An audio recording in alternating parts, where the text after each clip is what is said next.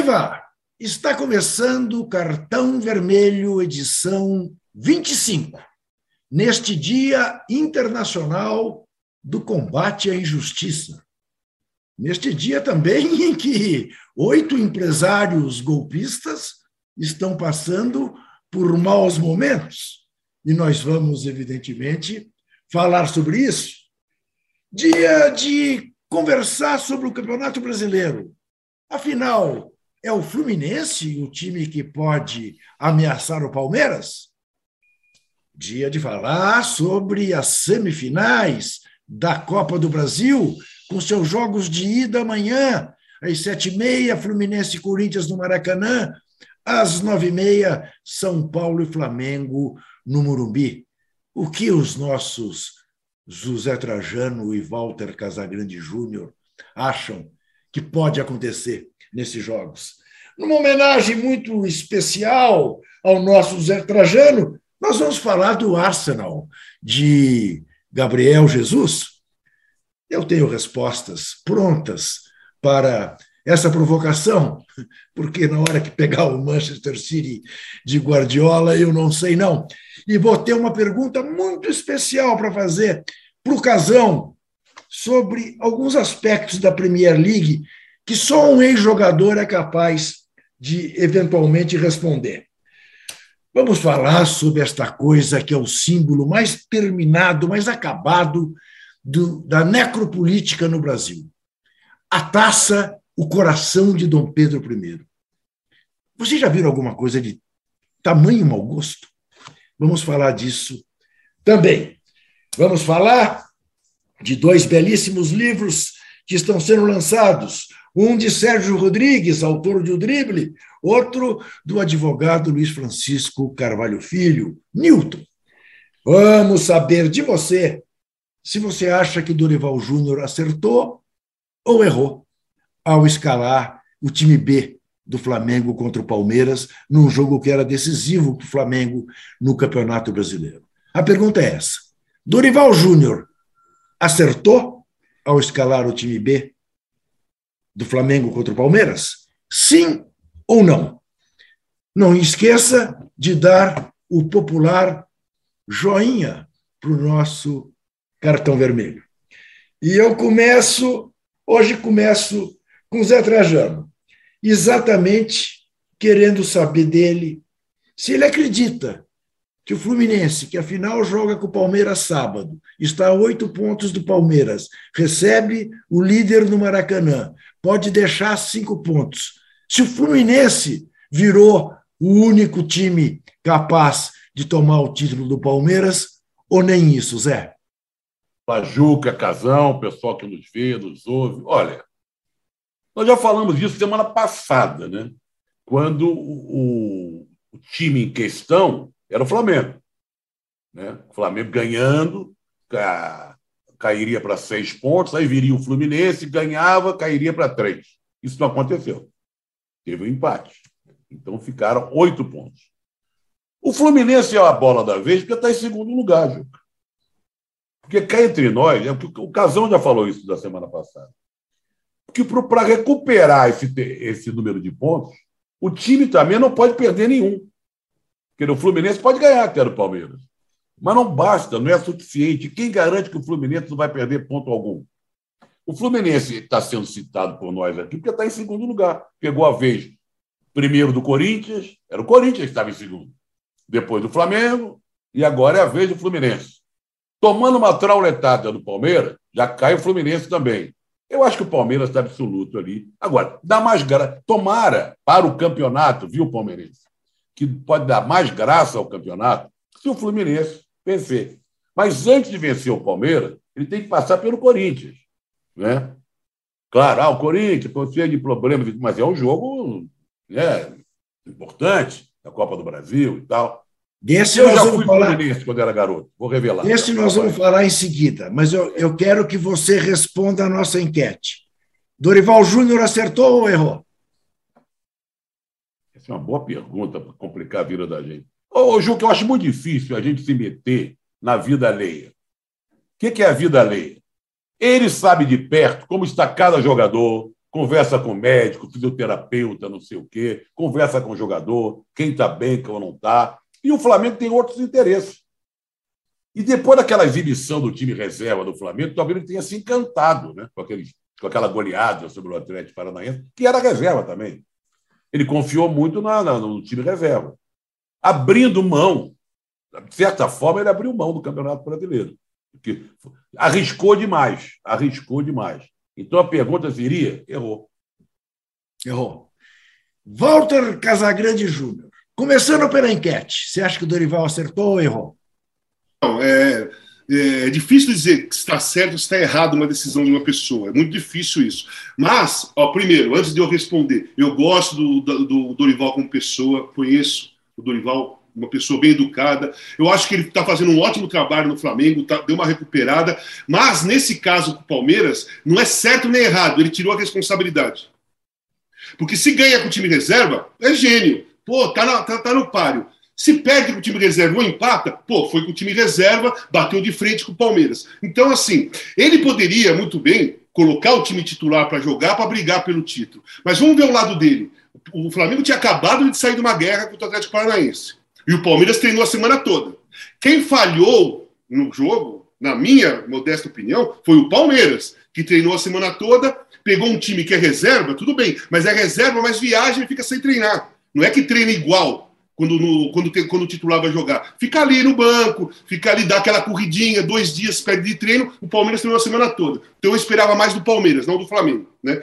E o outro lado é o seguinte: o, de novo, agora, tem o Fluminense, Flamengo e São Paulo. Outro jogo no meio da semana. E o Palmeiras vai descansar de novo. Então, olhando por esse lado, eu acho que ele fez aquilo que ele achou melhor. Pô, eu tenho mais possibilidade de quê? Chegar na final da, da Copa do Brasil e também chegar na final da Libertadores. É o mais próximo para mim.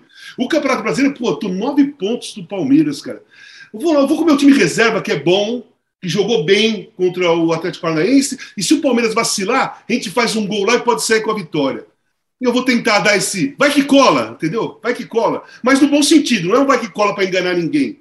Vai que cola que de repente o nosso time pode ganhar do Palmeiras. Não ganhou, eu acho que agora o Flamengo vai na, nas duas paradas aí vai na Copa do Brasil e na, na Libertadores. Eu não acho que ele errou, pelo ponto de vista dele. Eu, pelo ponto de vista de um comentarista, eu acho, eu achei, eu acho que ele deveria ter colocado titular e brigar com o Palmeiras, como comentarista. Mas tendo a visão do, do, do Dorival, eu acho que ele não errou, não. Quem está nos vendo há de ter percebido que tanto o Zé Trajano quanto o Walter Casagrande Júnior tucanaram. Ficaram meio não, não, não, não. Ele, fa não, ele falou que errou. ele, falou, ele falou que errou e eu falei é, que não é, errou. Errou, não, não. errou, mas. Ô, Ju, que eu falei que errou, o que eu quis dizer que ele arriscou demais. É. Porque a pergunta, é minha... muito, a pergunta é muito dura. Ele errou Isso. ou acertou? É, aí, a... aí, é fogo, né? O Rubão e comigo é assim. É no VaptVupt, entendeu? É sim ou não? É quente ou frio? Não tem morno. Então é o seguinte: eu vou dar a minha opinião. Eu fiquei muito frustrado, fiquei mesmo com raiva, porque acordei certo de que viria um jogaço entre os dois melhores times do país. Duelos fabulosos, Pedro e Gabigol contra Gustavo Gomes e Murilo, eh, Scarpa contra Davi. E não teve nada disso. Teve um jogo de reservas contra titulares. Então, eu acho que errou. Errou porque entregou o Brasileirão podendo jogar o primeiro jogo contra o São Paulo no Morumbi, aí sim com o time reserva, porque o jogo decisivo no Maracanã. Na minha opinião, errou. Agora, eu acrescento uma pergunta para você, Casão, que é típica para quem jogou futebol.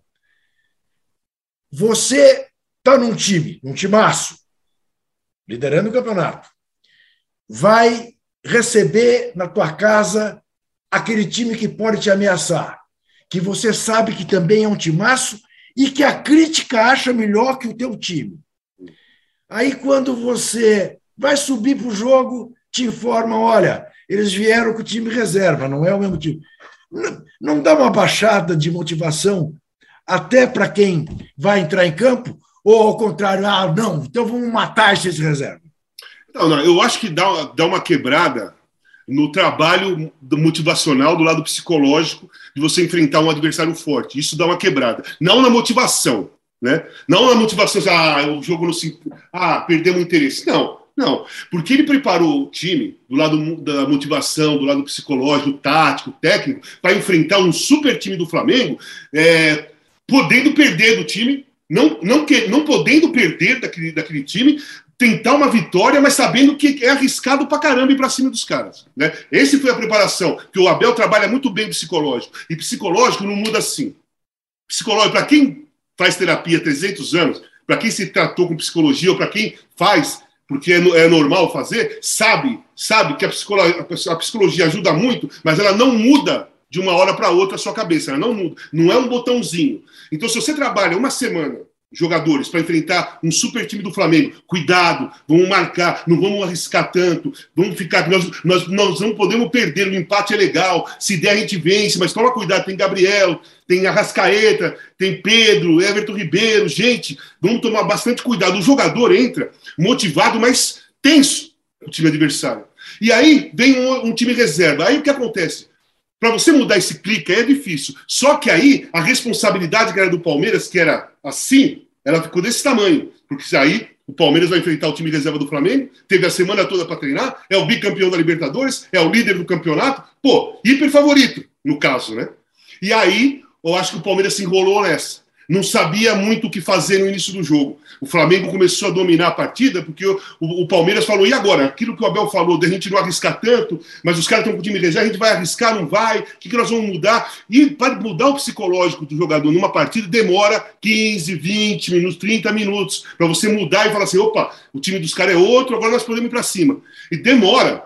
Sendo que o time reserva do Flamengo é perigoso também. É muito bom. Eu escrevi até que, na minha opinião, é essa. Esse time reserva do Flamengo lutaria para uma vaga da Libertadores direta no Campeonato Brasileiro. É verdade, Mas, é verdade. O jogo lutaria. Então não era um time qualquer. Mas o trabalho psicológico não muda de uma hora para outra. Eu acho que não que não que perderam a motivação, mas ficaram um pouco perdidos na atitude por uns 20 minutos, 30 minutos. Sabe? Acordaram quando tomaram o gol. Aí viram na hora que tomou o gol do Flamengo, falaram: opa, caramba, os caras podem ganhar da gente mesmo com o time reserva. Aí mudou completamente psicológico do Palmeiras, porque aí teve alguma coisa que mexeu com eles, que foi o gol tomado. Se não acontece nada, se não acontece nada, o psicológico ia ficar, ia ficar no meio do caminho ainda. Vamos, não vamos, o que nós vamos fazer, o que nós vamos deixar de fazer. O gol, tempo, o, o gol tempo. jogou, o gol isso. jogou um peso, sabe, jogou, opa, e agora, gente? Nós temos que jogar. Então eu acho que é isso que aconteceu. A atitude no segundo tempo foi realmente muito diferente da maneira como o Palmeiras entrou para o primeiro tempo. Zé Trajano, Ex-Fluminense, quando muito criança. E você acredite, Zé Trajano já foi criança. Tá? É verdade, faz tempo. E torcedor do Fluminense. E, e era torcedor do Fluminense. quando, se podia, quando se podia virar casaca, que não pegava mal. Viria é, ainda numa idade que podia. Ainda é, numa idade, idade que, podia. que podia, né, Zé? É isso. Ô, Zé, é evidente que o Corinthians que vai jogar no Maracanã nessa quarta-feira, às sete e meia da noite, é um Corinthians inteiramente diferente daquele que apanhou do Fortaleza, eh, porque também tinha até o Robson Bambu, que eu acho que é parente desse pouco bambu aí, que tá louco, porque só é muito ruim, não pode ser zagueiro do Corinthians esse rapaz. Mas, enfim, vem um Corinthians com o que ele tem de melhor. Vem um Corinthians muito mais parecido com aquele que ganhou do frágil Atlético Goianiense do que o Corinthians, que perdeu do Fortaleza em ascensão. Mas o Fluminense é a grande surpresa do Campeonato Brasileiro. Né? Ninguém acreditava que a essa altura o Fluminense estaria na vice-liderança do Campeonato Brasileiro e jogando um futebol gostoso de ver. O que, que você espera para essa quarta-feira? Você falou que eu e o Casão estamos tucanando falar desse jogo também é, te leva a isso. Né? Porque que Corinthians é esse que vai jogar? Ah, tu ah, bem diferente daquele, hein? Mas qual é? E que Fluminense também é esse? Porque mesmo o Fluminense sendo vice-líder do brasileiro, é bom lembrar que ele tomou de 3 a 0 do Inter num dia que não jogou nada. Evidentemente, a torcida já comprou todos os ingressos, jogar no Maracanã é muito. O pessoal está incentivando muito o time, está no momento legal. O, a gente sente que é um bom trabalho do Fernando Diniz, ter jogadores ali aproveitando a oportunidade que estão recebendo. Fluminense é favorito. Mas eu não sei que Fluminense é esse, diante de uma responsabilidade tão grande. E também não sei que Corinthians é esse, sabe? Porque o Corinthians oscila muito, mesmo com o time completo ou incompleto. Então é o tipo do jogo que eu, eu não, não arriscaria nada como palpite. Como se, ah, vai ganhar. Eu só digo o seguinte: Fluminense é favorito pela trajetória que vem desempenhando durante essa temporada. Está fazendo um papel para lá de bonito, né? É um time que joga mais bonito, que encanta mais, vai ter a torcida a favor, o jogo é no Maraca, mas não sei, não sei. É... Você sabe que nós, sendo, nós estamos sendo surpreendidos de uns dias para cá, nas últimas semanas, por placares completamente enlouquecidos. Né? Eu faço parte de um bolão aí com o Rubens, toda quarta-feira, no programa do UOL de manhã. A gente não acerta nada. Nós somos mandinar ao contrário, no, no programa do UOL Esporte de quarta-feira. Então é o seguinte, resumindo, Fluminense é favorito, está num bom momento, joga no Maracanã, o Fernando Diniz, enfim, está conseguindo equilibrar um trabalho legal, mas um Corinthians armadinho, completo, pode, pode sabe, trazer um bom resultado aqui para São Paulo. Casão, o que, que você espera do jogo? Bom, primeiro, o Fluminense joga bem e aquele jogo com o Internacional foi um caso à parte, né? Porque se a gente for pegar os últimos cinco jogos do Fluminense, vai, mal, mal só foi aquele lá. Os outros o Fluminense jogou bem, foi para cima, não ganhou todos, mas, cara, é um time que faz gols, que joga bem, é, tipo o Fernando Diniz. Eu acho que o Fernando Diniz está até ele tem que quebrar aquele prazo de validade. Está indo longe, o time está jogando bem, está caminhando. O time do Corinthians, que nem o Trajano falou, que time do Corinthians é esse? Gente, o Corinthians, há um, menos de um mês atrás, ele tomou dois do Atlético Goianiense lá, certo? Perdeu do Flamengo de dois, né? Aí fez um grande jogo o Atlético Goianiense, meteu 4 a 1 mas no finalzinho se toma um gol para os pênaltis, mas jogou bem para caramba e perdeu do Fortaleza. Então o Corinthians é o inverso. Dos últimos quatro jogos, um foi um jogaço, que foi contra o Atlético Goianiense na quarta-feira passada. Os outros foram jogos é, contestados, tecnicamente, taticamente. O Vitor Pereira estava meio é, pesado, os jogadores meio pesado nesse jogo com o Atlético. Se não ganha do Atlético Goianiense, se não classifica, o ambiente era totalmente outro hoje. Então, assim, eu acho o Fluminense favorito para esse jogo. Tá? É, e depende do resultado do Fluminense para saber se ele vai ser favorito para a classificação. Porque o Corinthians já mostrou, apesar do adversário ser diferente, que tomar de 2 a 0 talvez já não seja tão suficiente assim para o time que ganhou classificar. Então, eu acho que o Fluminense é melhor time, é favorito para o jogo, e para se sentir, não, não seguro, seguro, mas para se sentir inteiro no segundo jogo, precisa, sei lá, dois, três gols de diferença porque a própria torcida do Corinthians acredita agora que dois gols não é o suficiente para o time ser eliminado. os jogadores do Corinthians também acreditam que tomar dois gols não é o suficiente para ser eliminados. E o segundo jogo é na Arena. Então, apesar do Fluminense ser melhor né, nesse momento, tem que, tem que tomar cuidado. É favorito para o jogo, mas tem que tomar cuidado para a classificação.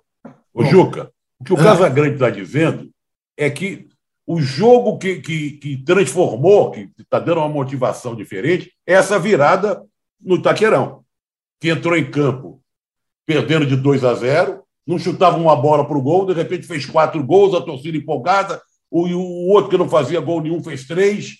Quer dizer, criou uma, aquele peso do ambiente que ficaria, foi aliviado. Né? Então tá vamos certo. ver que Corinthians é esse. Então, só uma coisa é, fora de casa, você vê que quanto o Fortaleza foi com um time é, não, reserva, não é, é. perdeu, porque o Corinthians fora de casa ele não está contando com o resultado. Esse é um problema psicológico que o Vitor Pereira tem que trabalhar, porque ele vai jogar fora e nesse jogo, que é semifinal de Copa do Brasil, não é qualquer, qualquer resultado, não é? Ah, não me importa jogar fora que eu jogo em casa. Dessa vez não pode ter esse pensamento. Ele teve esse pensamento até agora, agora não pode ter. Dizem que um programa para ser bom as pessoas não podem concordar sempre. E eu estou de acordo. E eu, mais uma vez, vou discordar, para surpresa geral, porque eu que sempre sou tão pessimista em relação às coisas do Corinthians, e isso tem uma explicação atávica. Eu passei 22 anos vendo o Corinthians chegar na hora H e fraquejar, que eu sempre tenho uma postura pessimista em relação ao Corinthians. Isso só mudou, na verdade, nos tempos da democracia corintiana, porque aquele time era mentalmente tão forte e eu convivia com ele, que aí eu achava sempre que o Corinthians ia ganhar e ganhava. E ganhou. E ganhou. E ganhou. E ganhou. Eu, eu acho que o Corinthians vai ganhar. Eu concordo plenamente com a avaliação técnica feita por vocês dois em relação aos dois times, mas acho que o Corinthians entra inteiro amanhã e surpreende o Fluminense. Eu acho que o Corinthians volta com a vitória na quarta-feira uh, do Maracanã. E acho que o Flamengo passa por, pelo São Paulo sem maiores problemas. Sem maiores problemas. Queria saber a opinião, primeiro do Zé Trajano, depois de volta a Casagrande.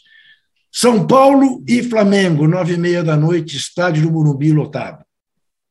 É aquele tal negócio. Né? Time por time, o Flamengo é muito melhor. Né? Melhor. Já tem um time, bons jogadores. Se, joga, vier todo mundo no dia, de Arrascaeta, Everton Ribeiro, Gabigol, Pedro, sei lá o quê, e caçar para o São Paulo. Né? Pode lotar o Morumbi, pode torcida e tal. Mas há um componente, eu acho que o Casal pode explicar melhor para a gente isso. É uma semifinal, sabe? Tem, é, tem um caráter diferente, um peso diferente. Mesmo um time muito melhor, no momento melhor, ou peça por peça é melhor, eu acho que não se faz esse tipo de raciocínio. Ah, melhor então é 4x0, 5x0. Não. É, é um jogo que pode ser até equilibrado, com a predominância de um time que tem melhores jogadores, está numa fase melhor. Eu, é óbvio que eu vou dizer que o Flamengo eh, tem tudo para levar. Não, porque são dois jogos, né? Mas aqui em São Paulo pode ganhar, no Rio é favoritaço. Mas aquela coisa, fica assim, eu fico sempre com uma pulga atrás da orelha. Por isso eu estou querendo jogar para o Casagrande isso aí. Porque na hora que é uma semifinal, tem um componente diferente. Não é um jogo normal de um campeonato brasileiro longo, né, de várias rodadas. É um peso diferente. Mesmo o time inferior, ele pode, sei lá, estar tá num dia melhor, prender as peças do Flamengo, o Gabigol não fazer gol, o Pedro não está bem, o, o de Arrascaeta, sei lá, sei lá. Eu, eu arriscaria, o Flamengo é o favorito, mas não ficaria surpreso se o São Paulo fizer um jogo equilibrado, arrancar até um empate. Casão? Então, é, primeiro assim, eu vi alguma, alguns comentários, tal, que algumas pessoas dizem, pô, o São Paulo ultimamente se dá muito bem contra o Flamengo. Pô, o último jogo tomou de dois do Flamengo, com um time reserva, um time reserva, tomou de dois no Morumbi. Então, esse negócio, às vezes a visão das pessoas é só por um lado, né? Esque é, pula a história, né? Só vai vendo a história do time que ganha e vai, perder, vai pulando a história quando aquele time perde. O último jogo foi 2 a 0 para o Flamengo com time reserva. Eu acho o seguinte: o Flamengo, o Flamengo é titular é infinitamente superior tecnicamente que o time de São Paulo, como, como, é, como é superior à maioria dos times do futebol brasileiro. O Flamengo, o Flamengo se encaixa com o Palmeiras e com o Atlético também. Os outros times são inferiores que o Flamengo, tecnicamente. Né?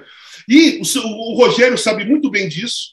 Ele assume muito isso, que o time dele tem, tem dificuldade, tem deficiências e tal. Qual é a arma de um time que vai jogar uma semifinal, que sabe que é inferior ao adversário. Essa é, é a minha pergunta. Essa então, é, minha é, pergunta. então, é colocar o jogo numa intensidade maior que o adversário é acostumado a jogar, principalmente na marcação. Porque isso eu aprendi quando eu jogava, obviamente. Que era o seguinte: se você, se o seu time, que é mais técnico, e o adversário entra marcando forte, lutando pela bola, brigando por toda a bola, se você não igualar nisso, a sua técnica não vai ser o suficiente para suportar a intensidade do adversário. Então, a arma do São Paulo, na minha opinião, vai ser isso: vai ser sufocar, diminuir espaço, marcar, do, dobrar é, marcação, chegar junto, dividir mesmo a bola, sabe? Não deixar se aproximar para a tabela, aquele negócio intenso. E o, do lado do Flamengo, se ele não colocar essa mesma intensidade, a técnica dele não vai ser o suficiente para esse jogo. Eu acredito que o Flamengo é favorito até para esse jogo, pra, também para classificar muito favorito, mais do que o primeiro do outro jogo, Corinthians e Fluminense é mais equilibrado, esse pelo, pelo rendimento, mesmo o Flamengo é mais, é mais muito mais favorito, mas tem que tomar cuidado nesse sentido, porque o Rogério vai fazer isso. O Rogério vai colocar o jogo na força, o jogo na briga. Sabe quem fazia, quem faz isso muito bem? Não faz tanto bem assim porque os times não tem mais jogador, mas futebol argentino. O Brasil ia jogar contra a seleção argentina, a Argentina inferior, os caras colocavam o jogo numa guerra. Porque o brasileiro não entrava na guerra, queria jogar só na técnica. E naquela época era atropelado, porque tinha confusão, rodinha, ia para cima do juiz, caía no chão, aquela confusão toda que o futebol argentino fazia. E a técnica do Brasil, em muitos momentos, não conseguia passar por aquilo porque não conseguia colocar a guerra no jogo, porque o nosso jogo não tem isso. E o Rogério, se ele colocar o jogo nesse plano, eh, eu falando, não é pontapé, não é violência, não é nada. É intensidade e guerra na disputa da bola, brigar por todas as bolas, porque a tendência do jogador técnico é não brigar tanto pela bola. Ele, ele gosta de pegar a bola no pé para fazer a jogada. Isso é uma característica de jogador técnico. Não são esses caras do Flamengo. Você pega pela história. Jogadores mais técnicos, mais habilidosos, são caras que preferem pegar a bola sem dividir. Não que ele seja pipoqueiro, não é isso, não. Mas gosta de pegar a bola, fazer uma graça e tal. Se o Flamengo não colocar um pouco de guerra nesse jogo, e o São Paulo colocar, esse jogo fica complicado, mas eu acho que o Flamengo é favorito para classificar. Muito bem. Temos aqui o um superchat do Rodrigo Miranda. Ele diz que a ESPN publicou, tempos atrás, um texto sobre os atacantes que o Goiás revela. E chama atenção agora para o vice-artilheiro do Brasileirão, Pedro Raul, que já foi até elogiado pelo Tite. Então ele pergunta o que, que tem na água do Goiás que revela tantos atacantes. Mas o Pedro Raul não era do Botafogo? É, era do Botafogo. Raul era do Botafogo. Pois é, é isso que eu ia dizer. Até jogou no Vasco e jogou no Botafogo, né? Isso. É. Uh, olha aqui. Antes de encerrar este primeiro bloco, lembrando para você que o joinha não faz mal a ninguém e que tem uma enquete rolando. Dorival Júnior acertou, sim ou não? Ao botar o Flamengo B contra o Palmeiras, eu quero falar um pouco da Premier League e vou deixar o Zé Trajano fazer o encerramento deste bloco, falando Juca, do Arsenal. Só uma coisinha. Posso falar é. uma coisinha sobre o Pedro Raul? Só o seguinte. É. É, é elogiar, ele está jogando muito bem, mas o time do Goiás joga para fugir do rebaixamento. Então o time joga para ele. Ele pega é. 200 bolas no jogo. Como ele está numa fase boa, ele já fez 13 gols. Então, mas ele pega 100 vezes na bola. É diferente de você jogar num time grande e você receber três, quatro e ter tá. que definir duas, entendeu? Bem lembrado. Então, é, é, assim a diferença. Boa. É que nem goleiro. É, a mesma é goleiro. coisa. É, só um é a mesma coisa que goleiro de time pequeno. É, exatamente. Isso, é. isso, isso. Muito bem. Mas antes do Zé falar do Arsenal dele, que lidera a Premier League, nove pontos em três jogos, único que fez 100%, porque o City empatou 3 a 3 contra o Newcastle no último jogo, que foi um jogaço extraordinário. Eu queria te fazer uma pergunta, Casão, antes de passar para o Zé Trajano é, sambar em cima dos adversários da Premier League.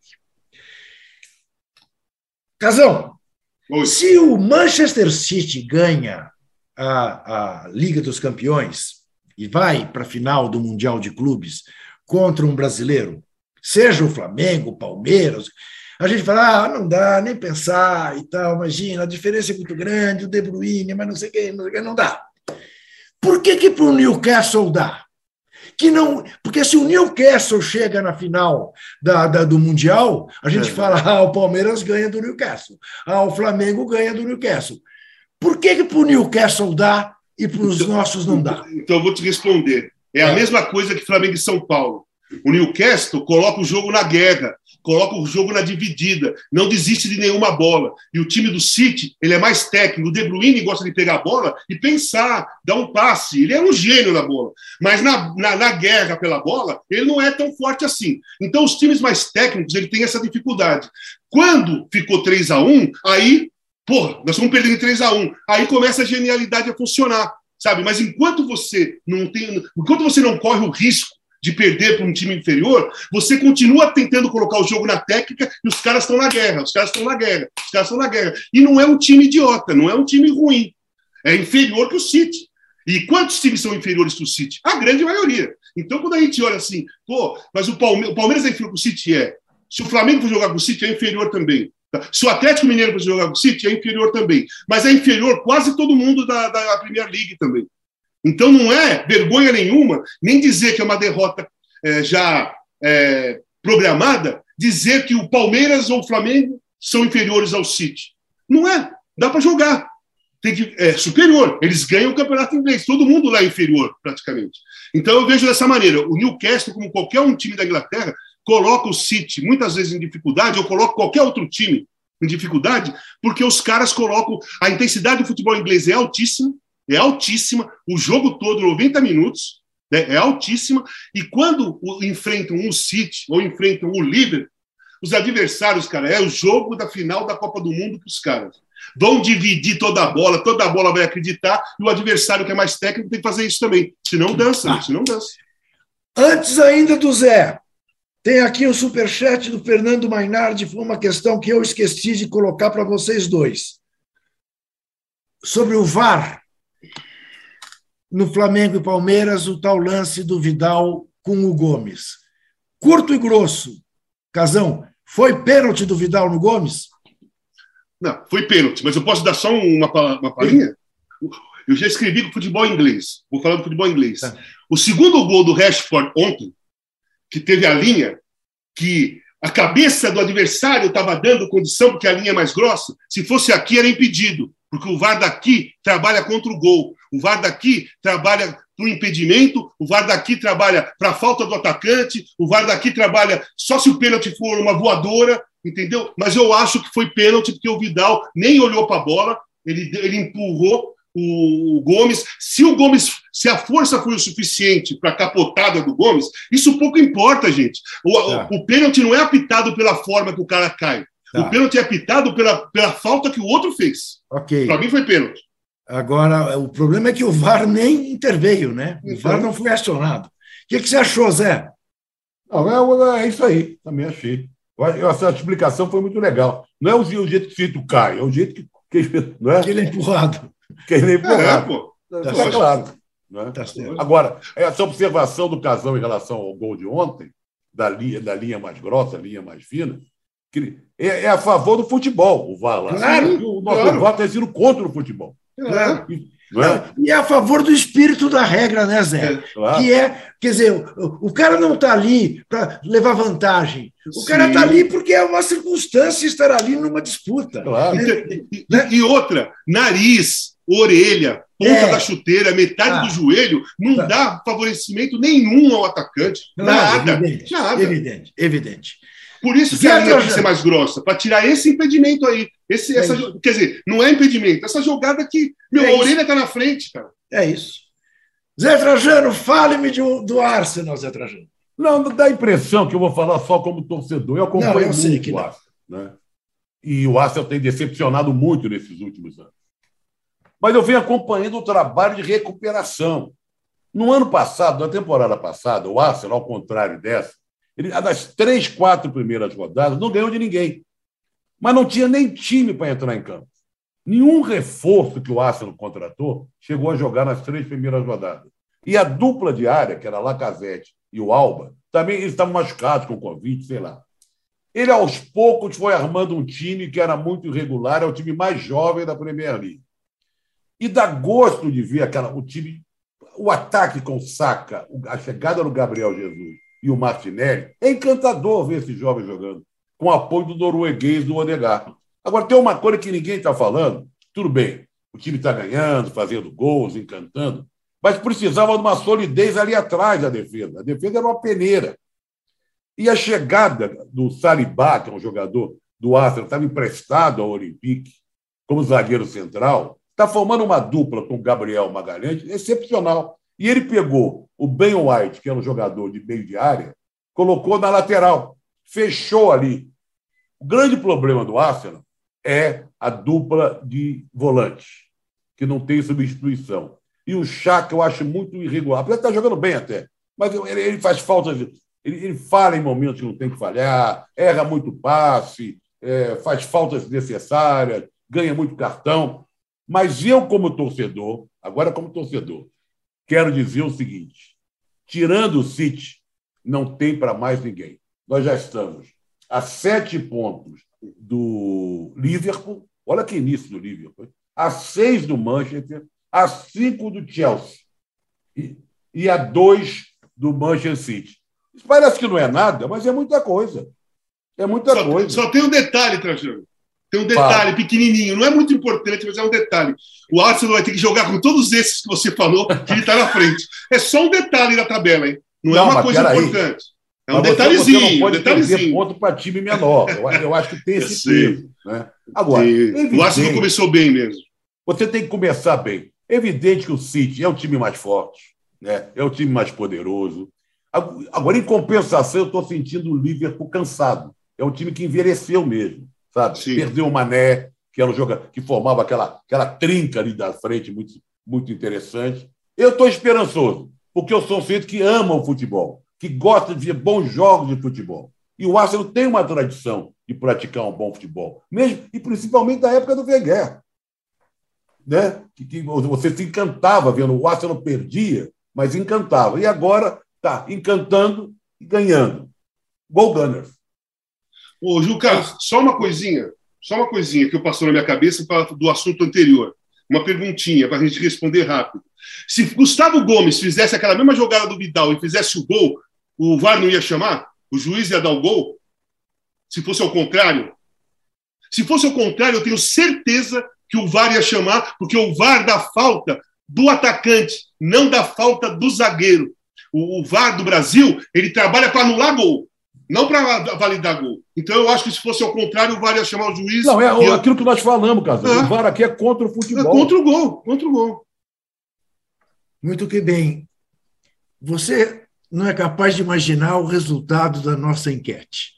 Pela primeira vez acontece isso, o que justifica a, a humorismo de Walter Casagrande e de José Trajano. Está 50 a 50. 50% acham tá que o Dorival Júnior acertou. Tá vendo? 50% acham que ele errou. Eu falei que ele acertou, minha opinião foi acertou. Eu sei, eu sei, eu sei, eu sei. Eu, mas se eu não fizer uma maldade, que graça sim, tem o cartão sim. vermelho? Nenhuma. Claro. A gente vai fazer um rapidíssimo intervalo e já volta.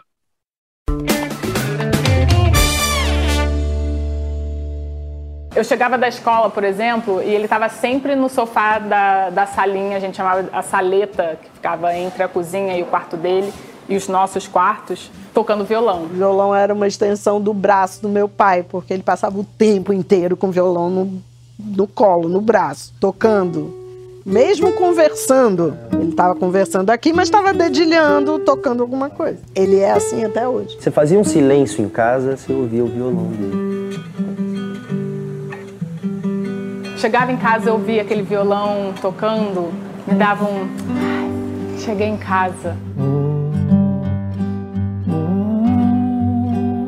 A música tá no DNA da, da família Gil, porque tá no DNA do Gil.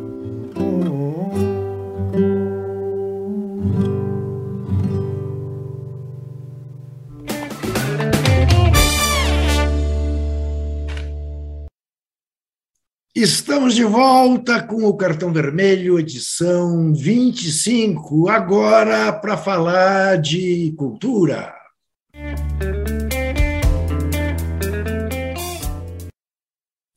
Eu quero recomendar dois livros que eu li nesses últimos dois dias, três dias. Livros estes cuja única crítica possível é exatamente terem me permitido lê-los tão rapidamente, porque tem poucas páginas. O livro Newton, do advogado, do escritor Luiz Francisco Carvalho Filho, que é Kafka puro.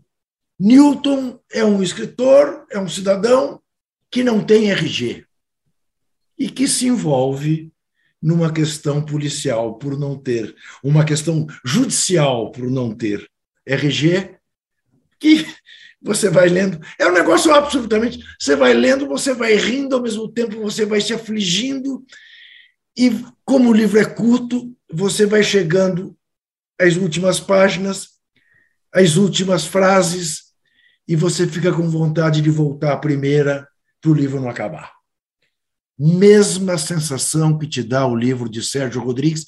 Sérgio Rodrigues é o autor do Drible, que Aqui, é o melhor ó. romance já escrito sobre futebol uh, na língua portuguesa. Sérgio Rodrigues escreve A Vida Futura. Ele se faz de Machado de Assis e volta à Terra com Zé de Alencar para assustar puxar o pé de uma professora no Rio de Janeiro que quer lançar as obras de, dos dois de maneira simplificada, trazendo para o vocabulário de hoje em dia. Também é muito pequeno, 166 páginas apenas, e é absolutamente uma obra-prima. É uma maravilha de um livro. Para você que eventualmente um dia ficou com má vontade com Machado de Assis, porque te fizeram lê-lo muito cedo na escola, pegue este livro do Sérgio Rodrigues, se apaixone por Machado de Assis e depois vá ler Machado de Assis, que vale a pena. São Ju, dois... Está aqui o livro, ó. É, ele, Você já leu, Zé? Eu não li ainda, recebi aqui. E o próprio é. Sérgio Rodrigues, que faz o retorno do, do, Machado e do Zé de Alencar, ele fala que também não é muito fã do Zé de Alencar, não. Que era um reacionário, né? um sujeito que escrevia de um jeito rebuscado, mas ele achou interessante colocar os dois né? unidos para voltar ao, Brasil e, conviver com essa possibilidade dessa linguagem neutra que a professora quer impor à, à obra deles. Né? É, eu li, li uma entrevista muito boa dele ao, em O Globo, gosto muito, sou fã do Sérgio Rodrigues, e só um sujeito que estuda a língua portuguesa como ele, tem uma coluna na Folha, seria capaz de fazer um livro como esse.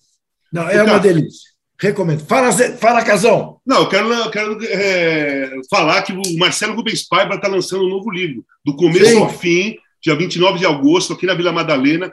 Marcelo, meu parceiro, meu amigo, estamos planejando um livro juntos aí, vai surpreender lá na frente.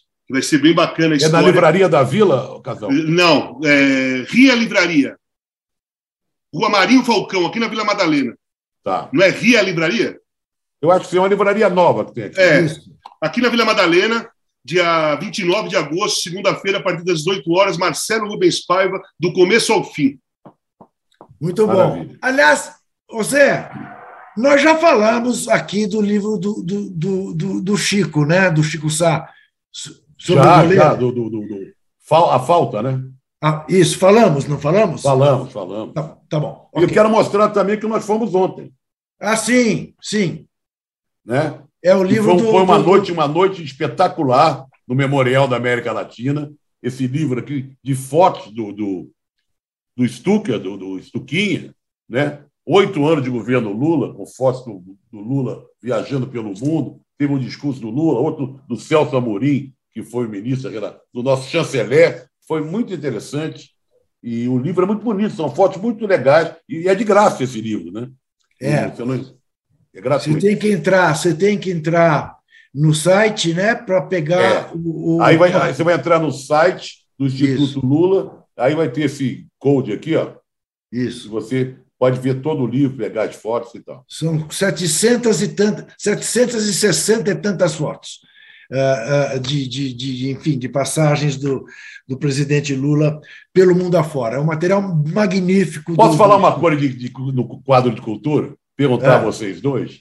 O, até o Roberto Salim escreveu sobre isso hoje. Vocês já compraram ou vão comprar álbum de figurinha? É, sim, eu ganhei. Ah, ah, se, eu ganhar, se eu ganhar tudo, todas as figurinhas, eu, eu colo tudo. Agora comprar não vou, não, tá muito caro. Tá muito caro, né? Pô, Caro pra caramba, muito caro. Quer dizer, os, não é só o estádio de futebol que não é mais popular, que não é mais para torcedor. Até o álbum, o de, álbum figurinha, de figurinha né? também não é para torcedor comum, não.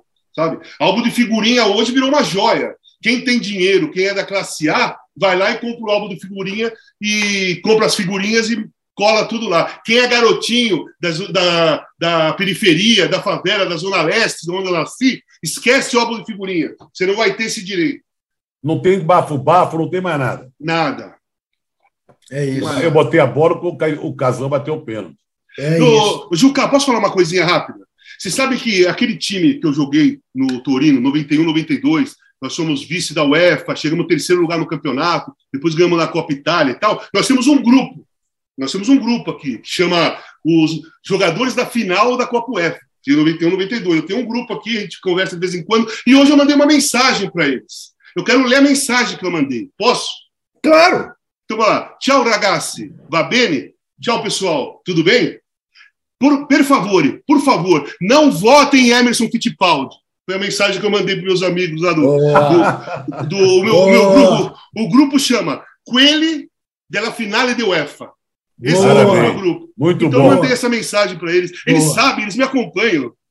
Boa. E você viu, e você viu, né, Casão, que eu- em referência à sua coluna, eh, o, o Maurício de Souza está correndo o risco de também ter a candidatura impugnada, porque simplesmente deixou de votar e de justificar o voto. Quer dizer, este é o cidadão que quer ser parlamentar. Mas, Juca, tem uma sequer mentira votou. aí. Tem Então, uma mentira aí. Ele alegou que não votou porque estava servindo a seleção. É mentira. É e é mentira. mentira, a seleção não jogou durante elenção nenhuma. Então, eu escrevi uma coluna hoje sobre o Emerson, sobre o Maurício, em cima da coluna do Demétrio e da Do coluna Demétrio. do Flávio, do, Flávio, do Flávio Gomes. Isso, eu peguei isso. as duas e fiz Isso. uma história ali e dei minha opinião sobre dois- essas duas Eu figuras. não Mas li ainda, vou ler quando acabar o programa. Mas vocês viram o levantamento feito pelo Estadão sobre o debate de. Debate não, a entrevista de ontem ah, ah, do, do sociopata no Jornal Nacional. A cada três minutos ele cometeu uma mentira. A cada. Tá é um negócio de maluco. É, essa gente Não, somente. Posso falar uma coisa? Além, ele deve ter diversos distúrbios psiquiátricos graves. Ele tem alguns até distúrbio criminoso, né? Sim, Mas um deles, que não é tão criminoso assim, mas que é nítido, é a mentira. Né? A mentira. Ele mente coisas que tem vídeo. Não, que tem vídeo. Ele fala: não, eu não imitei ninguém é, com Isso. falta de ar. Tem o Isso. vídeo. Eu não ofendi, eu não ofendi ninguém do STF. Canalha! Tem o vídeo. Porra, cara, o cara mente com o Ele- vídeo confirmando que ele tá mentindo. Isso Ele é chamou- doentio, cara. Ele chamou o, Alexandre de Moraes de canalha num comício no dia 7 de setembro, Sim. chamou o Barroso de filha da puta num cercadinho e depois disse que não. É, não, é, é uma coisa, é uma coisa, é uma Ó, coisa. olha, assim, ó, olha só, eu, eu- só para fazer uma propaganda, eu me tratei na clínica Greenwood, né? lá em Tapiceri da Serra. Ela trata de diversos distúrbios psiquiátricos, não só dependência química. É só uma dica. Sim, é. Olha, o porque- Juca, eu só quero acrescentar o seguinte: já que o É. Casão falou em Senado, não votem, recomendando ao pessoal do Torino para não votar no Fittipaldi, eu no próximo bloco vou voltar ao assunto Senado na Itália. Vai deixar um- uma expectativa. É um outro assunto, mas tem a ver com o Senado. Tá bom. Mas Tá bom. antes disso, nós vamos botar o olho nos tipos. Ó.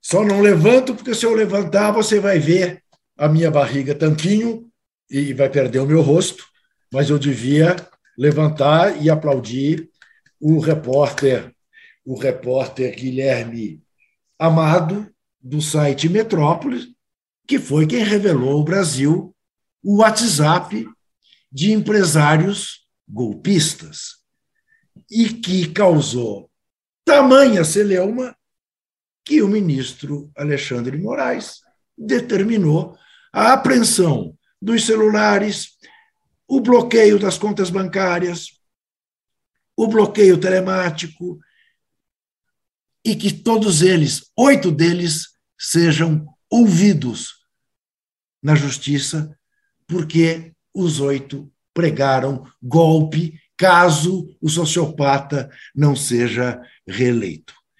Então, é a imprensa exercendo o seu papel da maneira mais absolutamente clara que é o papel da imprensa. Essa é a democracia deles. Ju. Essa aí é a democracia deles. Aquilo que eles falam democracia é isso aí. Só vale se eu ganhar. É. Isso. E ficou muito claro, né? E nós ainda voltaremos a este tema. É... Bom, Zé, você não viu o debate como eu não vi, porque você estava. O debate não, a Entrevista. entrevista no Jornal Nacional. Entrevista. Porque estávamos lá no lançamento do livro do Stuttgart. Você viu, Casão? Boa parte, mas é, é o seguinte: eu não consigo. É, é muito para mim olhar e ouvir o Bolsonaro falar. É, ele, ele, ele, eu, eu vendo a imagem dele sem ele falar já é difícil. Sem a imagem dele, ele falando também é difícil. Os dois juntos é muito complicado. Então eu fui, eu fui até onde eu suportei né? Essa, essa coisa. É um filme de terror, sabe? É dos, dos melhores lá dos anos 30, sabe? Boris Karloff, essas coisas, Frankenstein, Drácula, Lobisomem. Você pega todos esse, esses monstros dos anos 30, não dá o Bolsonaro, cara. Tá. Bom, eu acabei vendo hoje trechos na Globo News, eh, muito bem comentados, por sinal, eh, mas eu fico realmente assim chocado ao saber que em nenhum momento se falou de fome com o presidente é. da República. É uma coisa realmente aí que foi uma falha grave. Né? Agora, é, concedo que entrevistá-lo deve ser realmente alguma coisa próxima de você precisar ter um remédio para não embrulhar o seu estômago. Juca, só uma coisa. Eu fiquei é. pensando ontem, quando eu assistia, a tensão da Renata. Né? Sim, sim. Porque ela é uma excelente jornalista, mas ela está de, ela tá de frente com um cara completamente sim. machista, que Isso. vê a mulher como nada, que sim. ofende com muita facilidade, que agride a mulher na hora que ele acorda até a hora que ele vai dormir, constantemente, e ela ali fazendo isso, né, fazendo essa entrevista, mas eu acredito que na cabeça dela é assim, com um pouco de receio desse cara agredir com palavras pesadas, mesmo sabendo que aí ia se ferrar de vez, porque ele não tem a mínima noção de nada. Mas eu fico imaginando, a, a, eu conheço a Renata, você também deve conhecer, super educada, super profissional, super gente boa, uma, uma pessoa assim, super carinhosa, de frente com um monstro, cara. Não é para qualquer um, sabia? Ela está de parabéns, a Renata, sabe? A Renata e o Bonner também, mas a Renata principalmente. Porque ficar de frente com aquele cara, bicho, é difícil. Para homem é difícil, por isso para uma mulher. Ô Zé Trajano, e você que recém veio de Lisboa, embora o coração de Dom Pedro estivesse na cidade do Porto, onde jogou Walter Casagrande e foi campeão da Liga dos Campeões da Europa, eu lhe pergunto, ô Zé, existe um, um símbolo maior da necropolítica do que trazer o coração? Você viu, você viu a foto do. Ô Zé, que coisa de mau gosto, Zé Trajano, que, o que, que a gente é, faz com isso? Você tem algum interesse em visitar o coração de Dom Pedro I? Hoje eu estava lá em Portugal quando começou a se falar muito sobre eu isso. Eu me lembro, você tocou é, nisso. Até escrevi sobre isso. Deixem o coração de Dom Pedro I em paz. Isso. E via, via foto, porque ficava lá na, na fica, né? Na, na igreja, que o casal deve conhecer, todo, uma coisa misteriosa, são cinco fechadura e não tem que ser protegido da luz, não sei o que e tal. O que me espanta é a Câmara de Vereadores do Porto e a Universidade do Porto terem permitido isso. Foram coniventes com essa coisa macabra do governo brasileiro. Eu li um artigo hoje do Sakamoto, que é muito interessante, que fala que é um vexame mundial, porque o, governo brasileiro, desse, desse desgoverno brasileiro, está tratando o coração como se fosse um, um, um, sujeito, uma pessoa, você entendeu? Como se fosse o Dom Pedro I está voltando.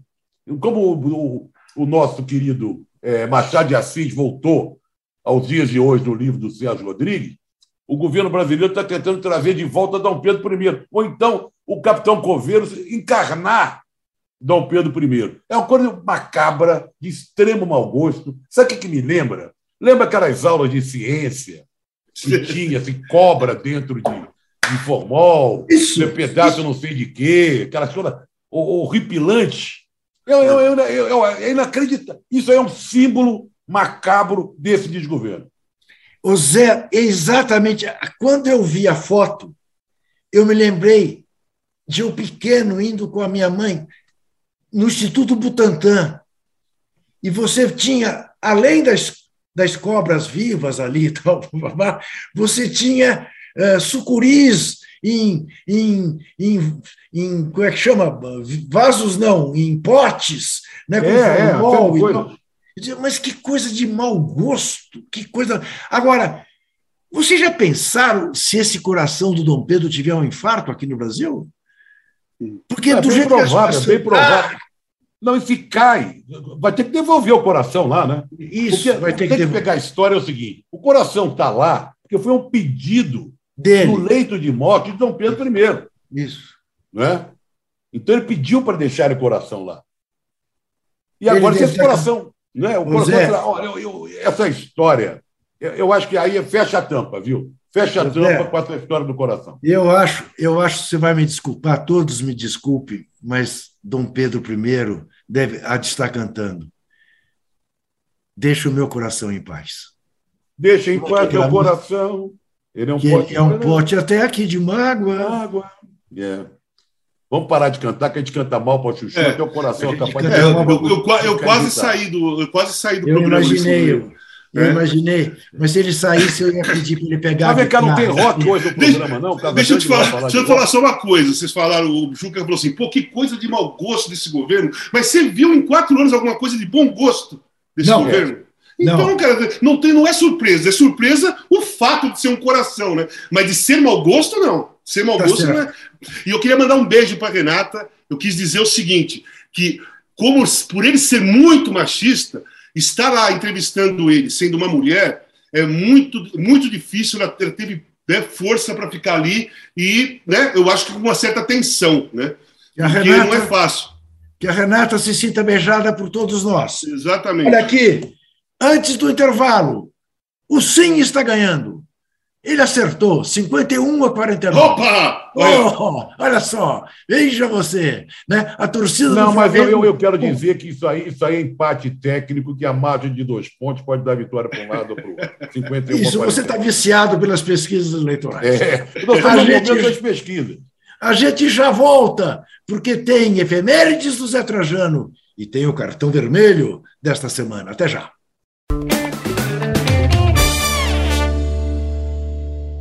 Você já sabe, né? Que para ficar por dentro de tudo que acontece no Brasil e no mundo, Basta ficar de olho no canal UOL. as principais notícias do dia você acompanha no Wall News, de manhã, à tarde e à noite. Em ano de eleição presidencial, tem o nosso radar das eleições para você se informar e entender as disputas por todo o Brasil. Se o seu lance é o esporte, o canal UOL não te deixa na mão. Toda segunda-feira e toda sexta, o Posse de Bola comenta a rodada do futebol e tudo aquilo que tem de novidade no mundo esportivo. E todas as terças, quartas e quintas você assiste ao All News Esporte comigo e com o nosso time de comentaristas e convidados especiais. A melhor cobertura de entretenimento da internet está em Splash. As maiores estrelas do Brasil e do exterior, você sabe, estão aqui no Atalab. As línguas mais afiadas da internet passam por aqui para te deixar por dentro de tudo que tá bombando. Assista! Comente, E compartilhe o canal UOL. Em 2022, O seu universo online. ao vivo E a hora que você quiser.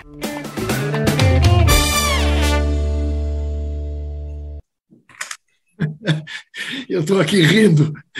E no intervalo, eu recebo aqui um recado da minha neta menor, da Júlia, indignada porque ela entrou na Wikipédia e o meu nome está, nome completo, Amaral Kifuri, também conhecido como Juca. Mas eu não sei o que aconteceu, porque sempre teve o nome direito, José Carlos Amaral Kifuri. Ela está indignada, coitadinha, indignada. Quer que eu corrija? Deixa quieto. Enfim, o Zé Trajano, temos efemérides, e como nós não tínhamos nenhuma de rock and roll, o nosso Rubão tratou de colocar uma para o Casão poder dançar. Mas vamos começar pelo. Hoje faria 100 anos a Tônia Carreiro, que morreu aos 95 em 2018. Tônia Carreiro, Zé Trajano, Vocês são as mulheres mais lindas do país, né? isso. É, era uma mulher assim que admirada pelo, pelo, pelos intelectuais da época. Rubem Braga, apaixonado por ela, Vinícius de Moraes. Foi uma mulher, é, uma grande atriz, também uma ativista, né? participou de movimentos contra a ditadura, é, em defesa da liberdade de expressão. E tem, nesse momento, está abrindo hoje o Itaú Cultural aqui em São Paulo, né? Há um- vai ter uma, uma semana, Tônia Carreiro, organizada pelos netos dela, e vão ser exibidas peças que ela trabalhou. E no papel do que a que a Tônia Carreiro fez, tem a neta dela, que também é atriz, que é filha do Cecil Tiré, também já falecido, que foi um bom ator, né, conhecido Bom ator. ator. diretor também. Então, salve Tônia Carreiro, centenário. Eu queria falar também do, do músico que pouca gente hoje em dia lembra, mas no meu tempo de garoto fez muito sucesso, que era uma coisa meio inusitada para a época. Fez sucesso no rádio, principalmente. Edu da Gaita. O Edu da Gaita era um sucesso retumbante da rádio nos anos 60, 70. e tocando gaita, né? E depois veio o Maurício Einhorn, que virou um grande gaitista da Bossa Nova e tal. 45 anos da morte do Edu da Gaita. E tem 110 anos de um sujeito que eu sempre admirei, sempre tentei imitar e nunca consegui. Era um dos meus sonhos na minha vida ser um dançarino como Jenny Kelly. É, ele e o Fred Astaire, ele e o Fred Astaire, olha, era um negócio assim. Eu, dançando na chuva. na chuva. Eu acho que eu vi umas 30 vezes. Ah, maravilhoso. Então, qualquer pessoa que tiver com um dia ruim, com um dia mal, que Aquilo é acabou de dar entrevista do, Ô, Capitão Cajano, faz mal para a autoestima fazer esse tipo de comparações com você mesmo, né? É uma coisa. Eu sempre quis jogar igual o Pelé, mas se eu pensar isso, cara, É eu verdade.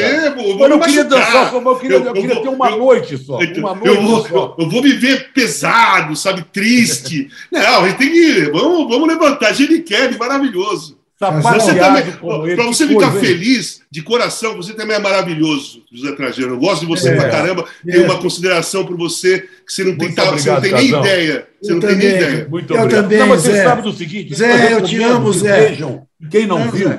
veja Você dança muito Chuva. bem, Zé. Já te vi dançando. Você dança bem, eu Não, sei. eu, eu já dei minhas cacetadas. Eu sei, Zé, eu sei.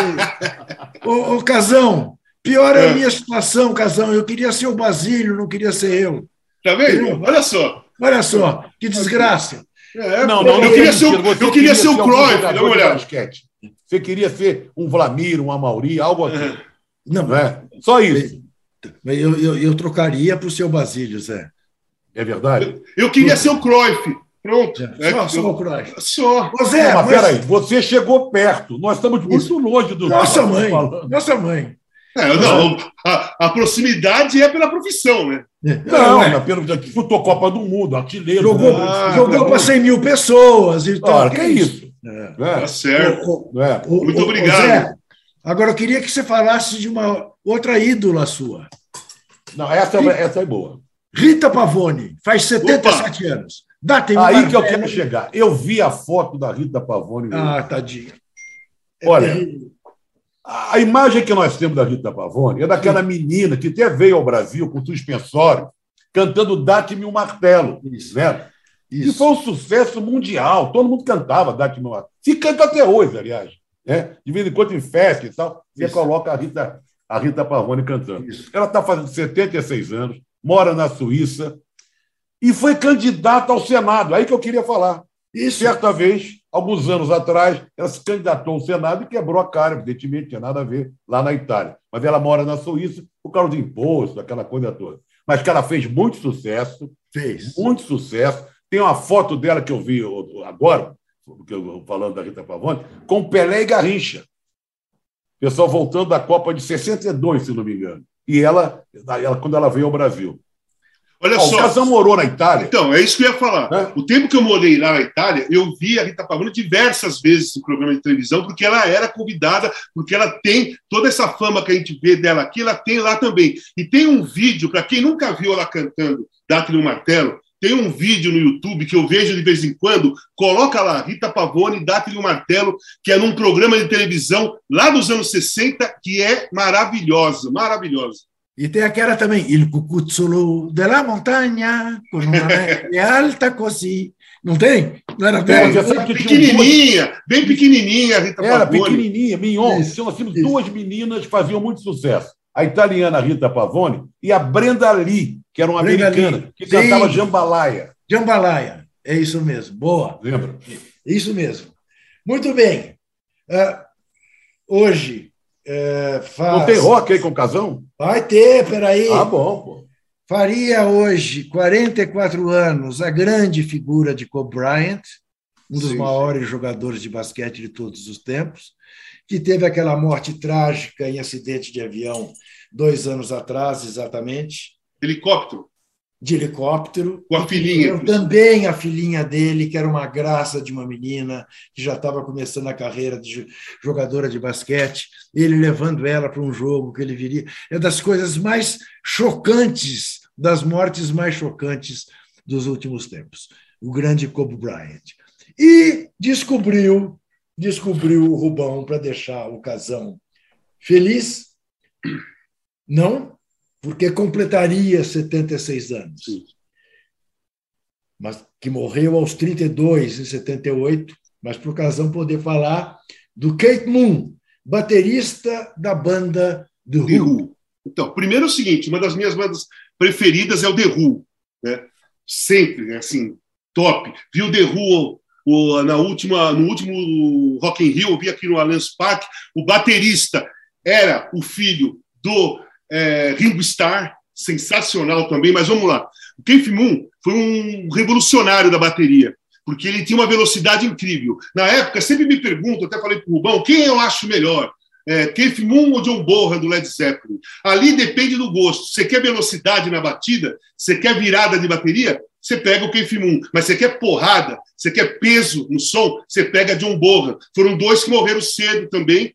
O Keith Moon, espetacular, de uma banda fantástica, e o John Bonham do Led Zeppelin. Mas o Keith Moon, especificamente, é, é um dos grandes ídolos que eu tenho. Porque eu gosto da banda, gosto de todos os componentes, mas ele era a alegria da banda. Para quem conhece bem o The Who, para quem já viu a história, para quem já viu vídeos aí, é, documentários, ele alimentava a alegria, o divertimento daquela banda. Né? Então faz muita falta mesmo ser um dos maiores bateristas de todos os tempos, uma velocidade incrível. E quando se falava o Who quebrou tudo, né? quando o Who foi para os Estados Unidos, era uma banda inglesa, foi para os Estados Unidos, a, o, o slogan era esse: Who quebra tudo na América. E era quebrar tudo mesmo, porque o Peter Townsend quebrava a bateria e o Keith Moon derrubava, quebrava a guitarra e o Keith Moon derrubava a bateria, como eles fizeram no show do Woodstock e também no Festival de Monterrey em 67. Muito bem. Chegou a hora. Bom, primeiro eu vou ler aqui um superchat. O Rafael Bonar diz o seguinte, Casão. Hum. O Casagrande, no Flamengo, foi a única figurinha que faltou para eu completar o álbum do Brasileirão 93. Olha só. Olha eu, só. Tenho essa, eu tenho essa figurinha, você acredita? É mesmo? É, Bom, mas eu imagino que, você, imagino que, por rara que é, você é. queira guardá-la. Ah, não, tenho ali, guardar. Eu tenho, você sabe que figurinha mesmo, de verdade, as que eu tenho, minha, no caso, eu tenho todos os álbuns da época que eu joguei na Itália completos. Tá. De, de 87 até 93, os álbuns de figurinha do campeonato italiano eu comprava e, e colava com meus filhos, né? Eu tenho completo. E tenho essa figurinha do, do, do, Flamengo. Eu não tenho nenhuma figurinha da época do Corinthians. eu vou pegar um álbum, eu vou pegar um álbum para você. Me tira do ar aqui, ô diretor. Me não, vamos ver o tanquinho. Levanta. Eu, eu quero ver o tanquinho. Levanta. Me tira do ar aqui que eu quero, que eu quero, que eu quero mostrar para você.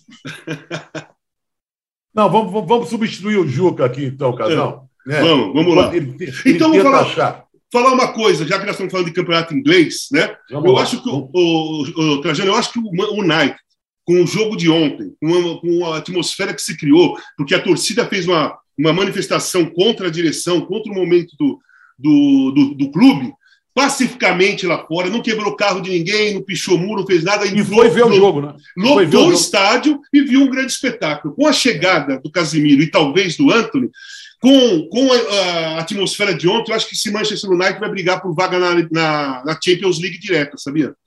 Agora, o que, que você faria com o Cristiano Ronaldo? Deixaria no banco? O Cristiano, o Cristiano, assim, o Cristiano, é, o Cristiano está num novo momento. Não dá para criticar o comportamento, o comportamento dele, que eu vou te explicar. Ele é um dos maiores jogadores da história do futebol. E por muitos anos, por muitos anos foi não foi contestado. Era um cara sempre artilheiro, sempre campeão e tudo mais. Ele já não está mais nesse momento, mas ele está habituado com esse momento.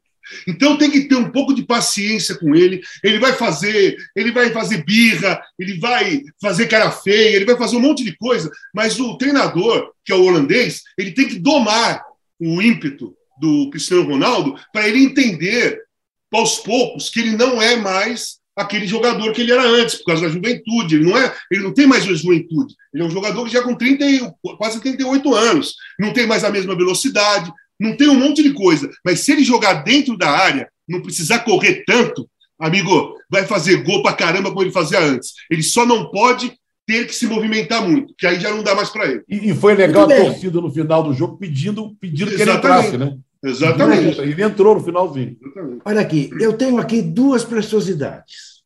Uma é um álbum dos Heróis do Tri, oh. lançado pela revista Placar, quando eu a dirigia. Ah, e o que é legal é que as figurinhas dos jogadores são com traço e não necessariamente com foto.